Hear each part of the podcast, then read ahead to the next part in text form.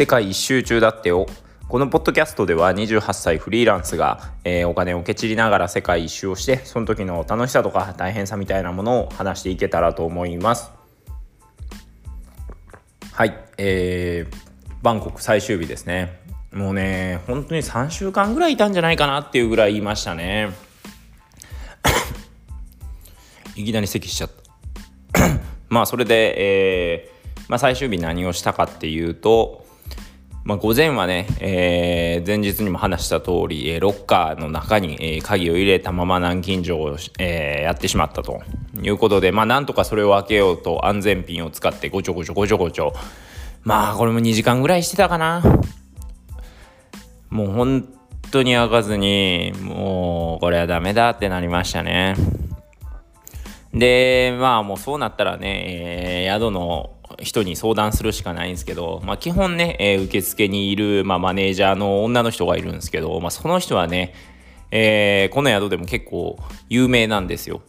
で結構結構というかかなり評価の高い宿なんですけど、まあ、それでもそのマネージャーの人はまあめっちゃ怖いと。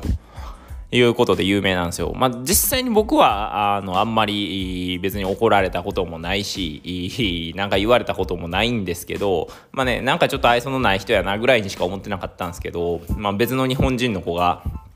言ってたのが、まあ、その日本人の子がね、えー、来た時がタイがえー、まあ、まず海外旅行が初めてでで一人旅で今回来て、まあ、すごい不安だったと。で、まあ、飛行機がね、えー、かなり遅い時間に着いたと、まあ、そういう飛行機を選んだ選んだというからしいんですよ。で結局、えー、タクシーに乗って宿に来たら、えー、1時ぐらいだったんですよね夜の。12時かな。で一応宿のチェックインが11時までっていう風になってるらしいんですよ。でまあそれから1時間ごとに200バーツ800円払いチェックインする時払ってくださいよみたいなっていうルールがあるらしいんですよね。でまあまあ、まあ、そのことは知らなかったらしいんですけど、えー、入ろうとしたらまあ入れず、えー、まあちょっとねあのある程度の時間になったらその鍵がないと入れないっていうやつなんですけどただたまたま外にね、えー、アメリカ人とペルー人の人がいたらしくてでまあ訳話したらあのその人たちが鍵使って入れてくれたらしいんですよね。でチェックインするなら、えーまあ、マネージャーに話さないといけないということでマネージャーの部屋をノックしたらもうブチギレられたらしくてなんかあなたは私を起こしたから500バーツ払えと。いうことで、えー、まあ、請求されてで500バーツでまあねやっぱりねまあ本当ならね、えー、まあ2時間ぐらい2時間か1時間ぐらいチェックインの時間過ぎたんで200バーツか400バーツなんですけどまあそのマネージャーはまあ、まりにも機嫌が悪くて500バーツ請求してきてでその男の子も初めての海外だしさすがに野宿は嫌ということで払ったらしいんですよ。でその後あのまあ、オーナーの人がね別にいるんですけどそのオーナーの人に話したらごめんごめんということで500バーツ返してくれたらしいんですけどね。っていうまあ名物マネージャーがいるんですよ。で名物マネージャーに話すと間違いなく面倒くさくなるなと僕は思ったんでチラチラ見てたらたまたまその日オーナーが来てたんですよね。でもこれは言うしかないと思ってオーナーの人に「ごめん」と「えー、鍵開けられんくなった」って言ったら「ああ分かったいいよいいよ」みたいな。で、まあ、業者の人を呼ぶから、まあ、その人の移動代だけ払ってみたいな200バーツだけ払ってって言われて。まあ、もしかしたらねマネージャーに言ってたらねめんどくさいことしやがってみたいなんで1000バーツぐらい請求されると思ってたんでまあ200バーツは仕方ないかなと思って払って、えー、まあ南京錠を壊してもらってなんとか開けられるようになりましたと。まあそれが午前から午後ぐらいにかけてですね。で、えー、昼間はずっと本を読んでましたね。あの1週間ぐらいに、ま、前に買った英語の本なんですけど英語の本ってねえー、ありがたい側面もあるんですよ。日本語の本だともうすぐに読み切っちゃうんでなんかこうああ次の本みたいになって、まあ、すぐに読み切っちゃうし、まあ、理解できちゃうんでねで読んだ後ももう一回読もうってならないんですけど英語の本だとね、えー、大体理解できてるのは半分ぐらいなんで何回も読もうってなるし読むのにも時間がかかるしっていうので、えー、ちょうどよく楽しんでたんですよね。で英語の本読んでて気づいたのがなんか文章は、えー、なんだろうその文章ごとには大体理解できてるんですよ。まあ本当一文一文とかだったら別に8割とか理解できてるんですけど内容がね不思議に頭に残らないんですよね。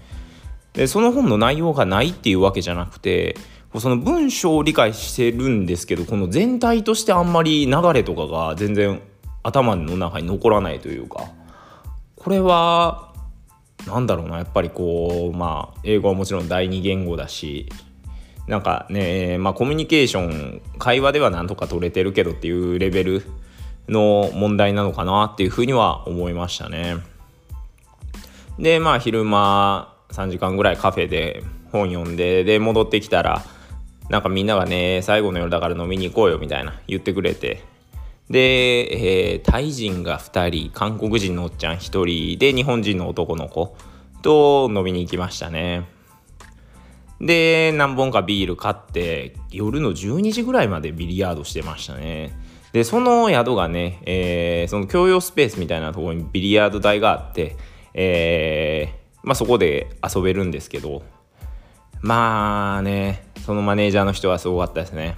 11時になったらきっちり電気全部消して何も言わずに電気消して真っ暗にしてそのまま部屋に帰ってきましたからね。